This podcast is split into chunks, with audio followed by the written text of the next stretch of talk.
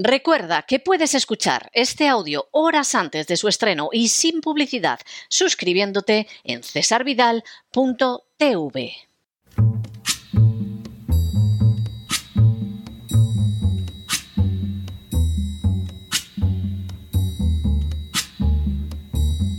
La voz con César Vidal, desde el exilio.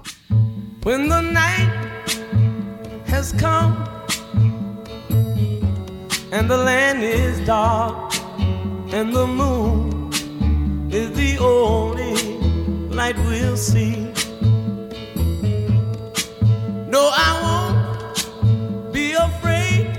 Oh, I won't be afraid just as long as you stand, stand by me.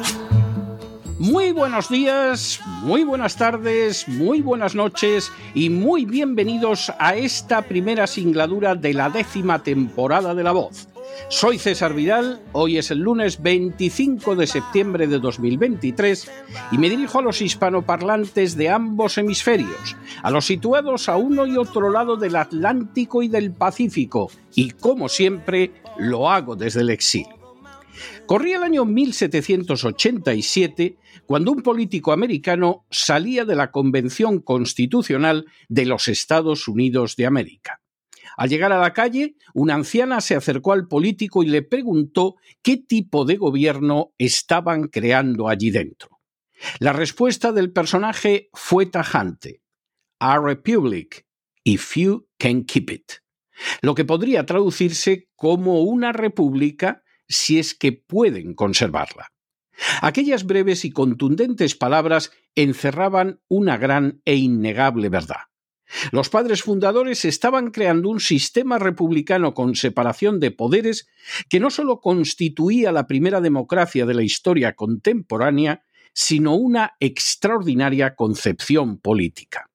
Sin embargo, el que esa república permaneciera no iba a depender de su constitución ni tampoco de los pasos dados por los revolucionarios americanos.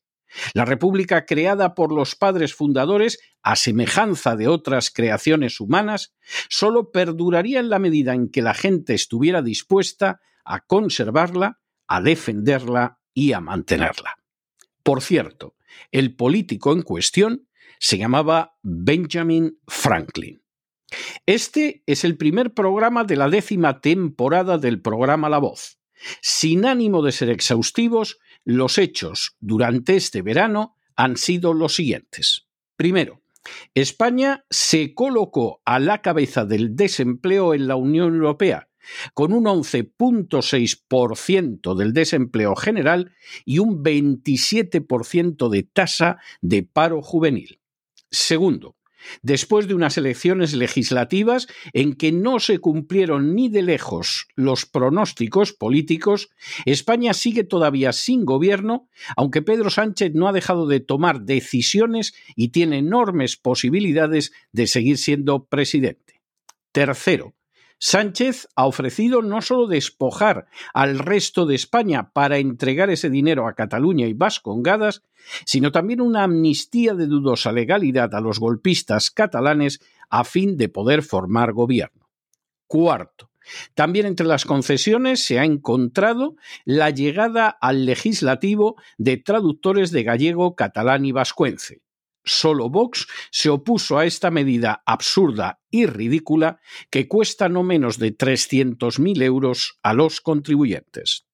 Quinto, la vicepresidenta Yolanda Díaz nos avisó de que los ricos del mundo, a los que por cierto su gobierno sirve de la manera más lacayuna, tienen preparados cohetes para huir del planeta. Sexto, en medio de una crisis política y económica de no poca relevancia, la opinión pública española fue desviada y manipulada en torno a un episodio del fútbol femenino que demostró el enorme poder de presión social de lo que Cristina Seguí ha denominado de manera acertadísima como la mafia feminista. Séptimo, En paralelo, durante el verano, España siguió siendo víctima del despojo de sus riquezas naturales gracias a la colaboración de los partidos políticos. En especial, el agua continuó pasando a mando de multinacionales extranjeras mientras se destruían presas y aduces y se socavaba la supervivencia de la agricultura española. Octavo, Siendo ya solo presidente en funciones, Pedro Sánchez comprometió 140 millones de euros de apoyo a la Agenda 2030, mientras en Canarias todavía no se han recibido, como en otras partes de la nación, las ayudas prometidas. Noveno. Siguieron siendo escarcelados violadores y otros delincuentes gracias a la ley del solo sí es sí, en paralelo, la Fiscalía pidió casi la misma pena para un octogenario que se defendió de unos ladrones que asaltaron su hogar que para los criminales de los que se defendió.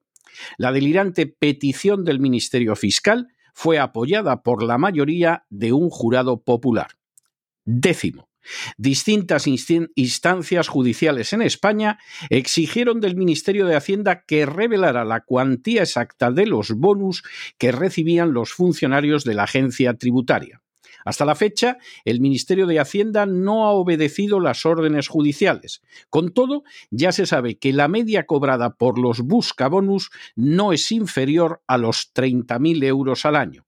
Esa cantidad no es devuelta jamás si finalmente las pretensiones de los buscabonus de la agencia tributaria son rechazadas por la Administración de Justicia, algo que sucede en más del 51% de los casos. Un décimo. De manera especialmente grave, se incrementó el índice de mortalidad en todo el mundo y de forma muy acentuada en España. Aunque hay quien ha pretendido atribuir el aumento de fallecimientos al cambio climático, la realidad es que todo apunta a otras causas fuera de lo habitual. Duodécimo. Como consecuencia de la acción de la agencia tributaria y de las sanciones contra Rusia, en España durante el verano el número de empresas quebradas aumentó un 20%. Décimo tercero. Siguieron prescribiendo delitos relacionados con la causa inmensa de corrupción de los seres, mientras continúa sin ingresar en prisión Griñán y otros condenados. Décimo cuarto.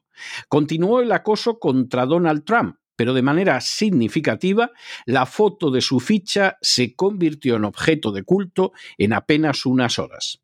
Décimo quinto. También siguieron sumándose las muestras de senilidad de Joe Biden que obligan a plantearse su incapacidad psicológica para continuar en la Casa Blanca. Décimo sexto.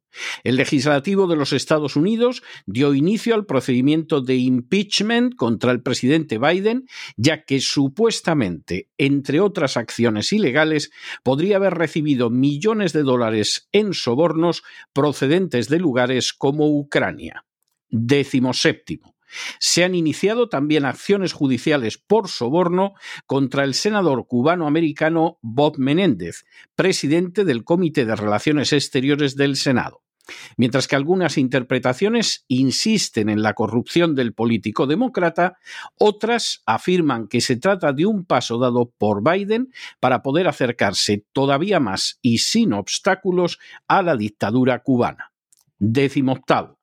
El alcalde demócrata de Nueva York suplicó que no le enviaran más inmigrantes ilegales porque estaban haciendo saltar por los aires la administración municipal. La suya no fue la única reacción de este tipo. Décimo noveno. Distintas compañías farmacéuticas siguieron retirando sus vacunas del mercado, alegando los perjuicios demostrados que habían causado a aquellos que las habían recibido. Vigésimo. La tan cacareada ofensiva ucraniana fracasó de manera estrepitosa y tras tres meses de derrotas costosísimas ante las fuerzas rusas, el relato ha ido cambiando, acusando ahora del fracaso a los ucranianos y liberando de responsabilidad en el desastre a la OTAN. Vigésimo primero. Zelensky volvió a viajar a Estados Unidos para pedir más dinero.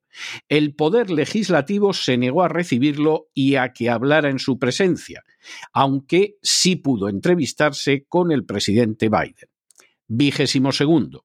Por el contrario, el Parlamento del Canadá sí recibió a Zelensky y tanto él como Trudeau rindieron homenaje a un ucraniano que fue oficial de las SS de Hitler durante la Segunda Guerra Mundial. Vigésimo tercero. Polonia decidió no suministrar más armamento a Ucrania, mientras diversas naciones de la Unión Europea manifestaban su total oposición a la compra de productos agrícolas ucranianos. Vigésimo cuarto.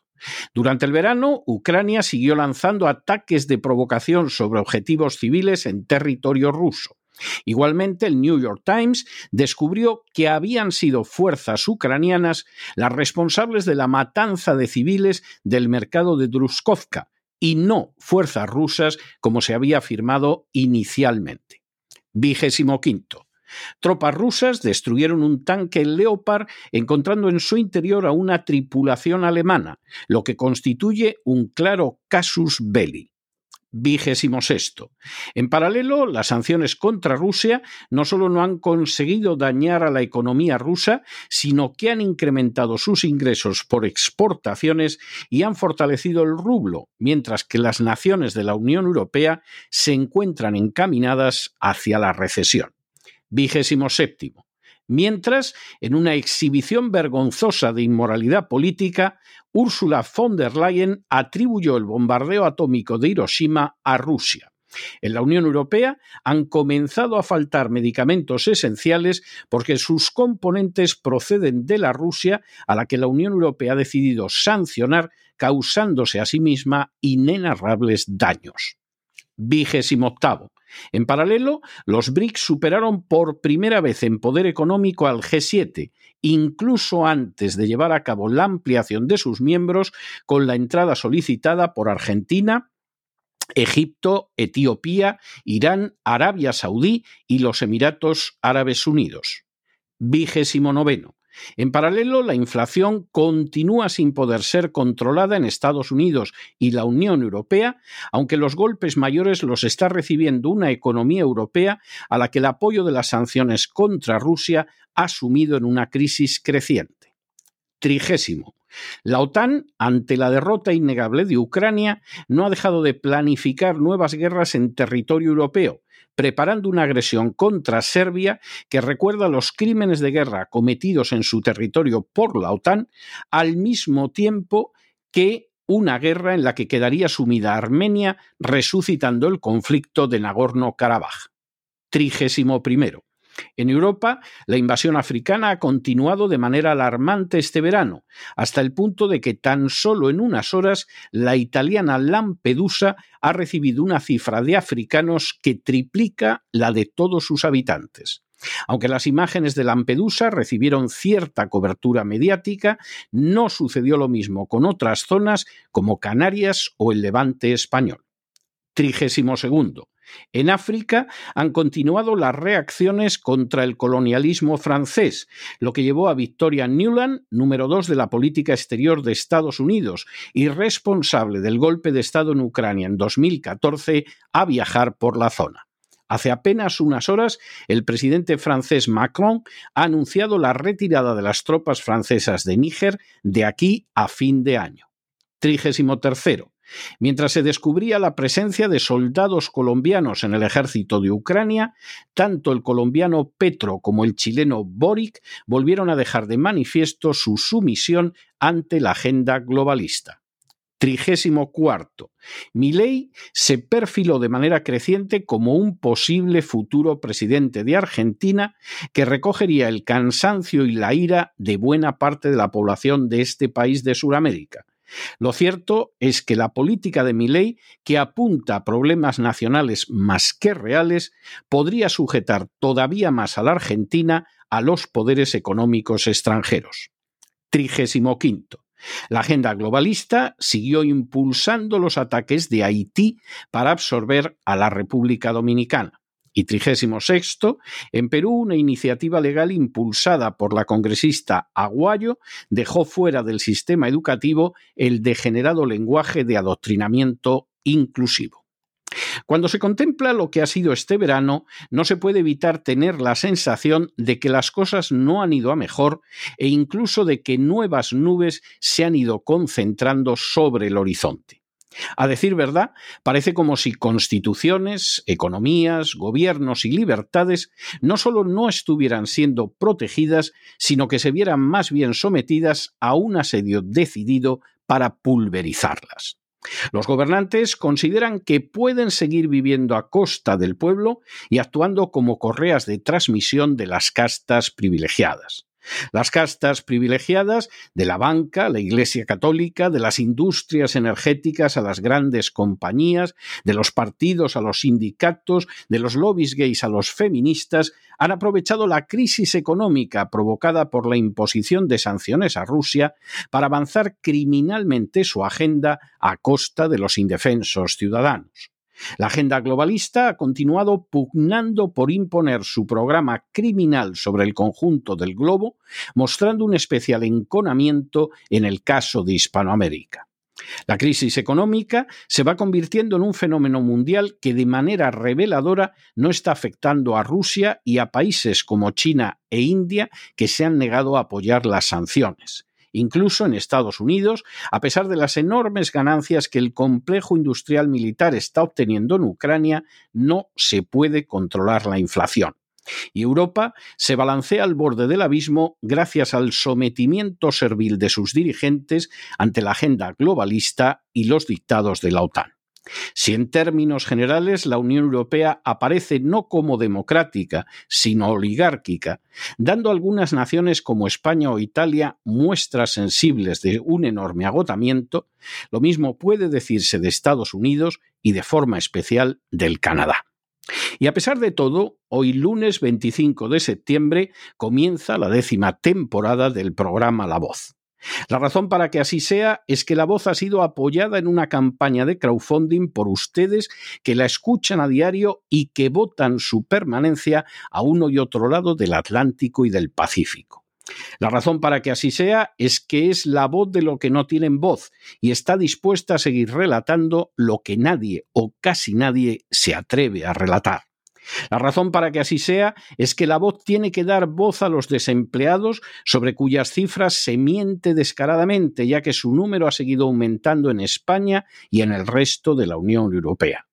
La razón para que así sea es que la voz tiene que dar voz a unas poblaciones endeudadas de manera irresponsable por parte de los más diversos gobiernos con unas cargas que pesarán sobre sus hijos y sus nietos.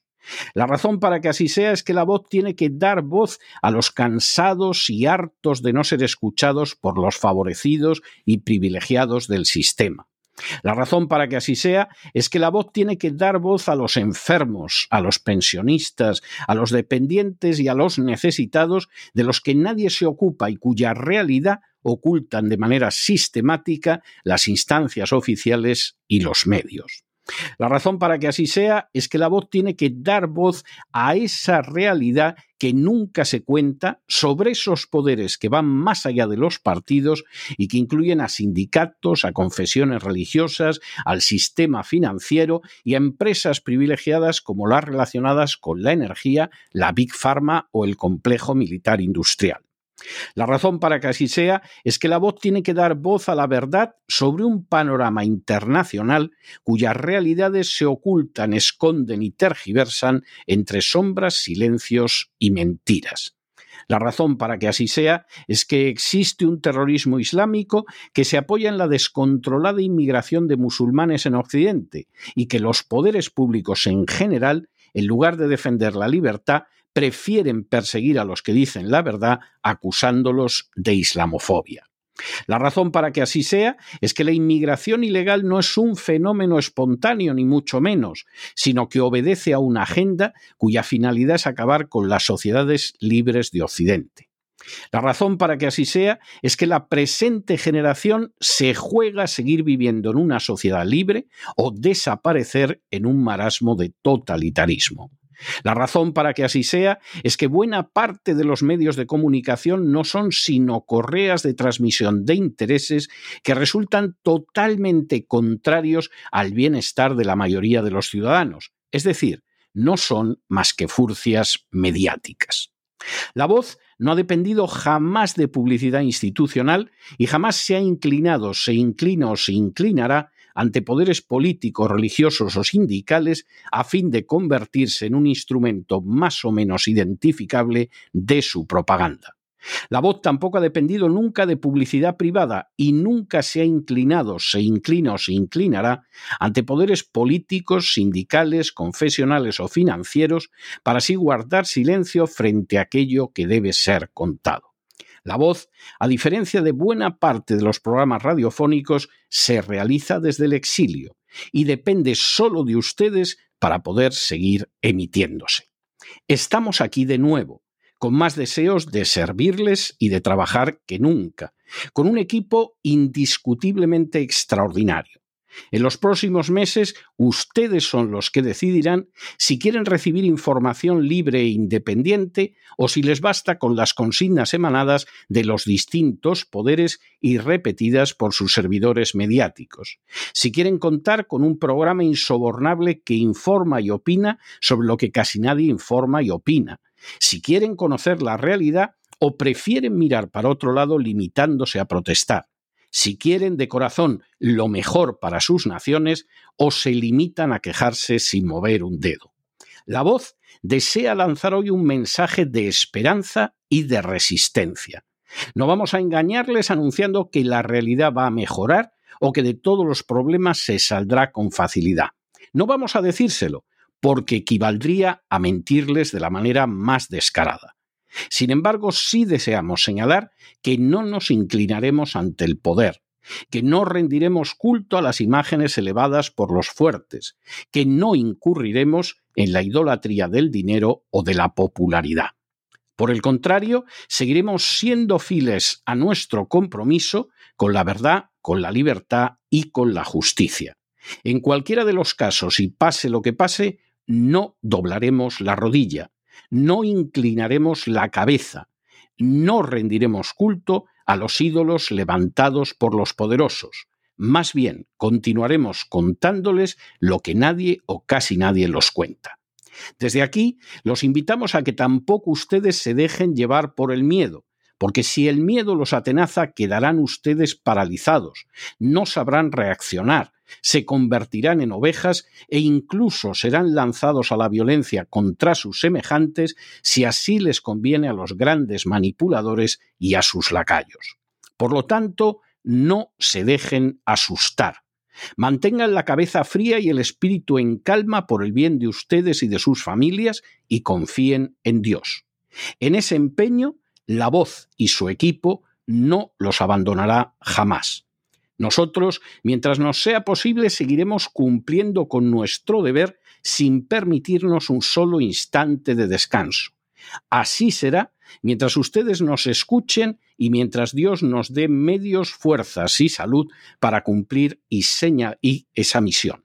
De momento, tal y como nos comprometimos con ustedes al final de la novena temporada, el programa La Voz ha reanudado sus emisiones y así seguirá siendo Dios mediante hasta el final de la presente temporada.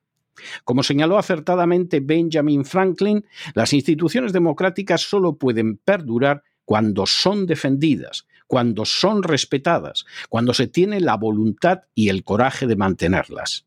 Por eso, recuerden que solo la paz basada en la justicia y en la libertad de conciencia puede ser aceptable, y que solo las leyes y los gobiernos que buscan establecer una paz basada en la libertad y la justicia son realmente legítimos tanto en el plano nacional como en el internacional.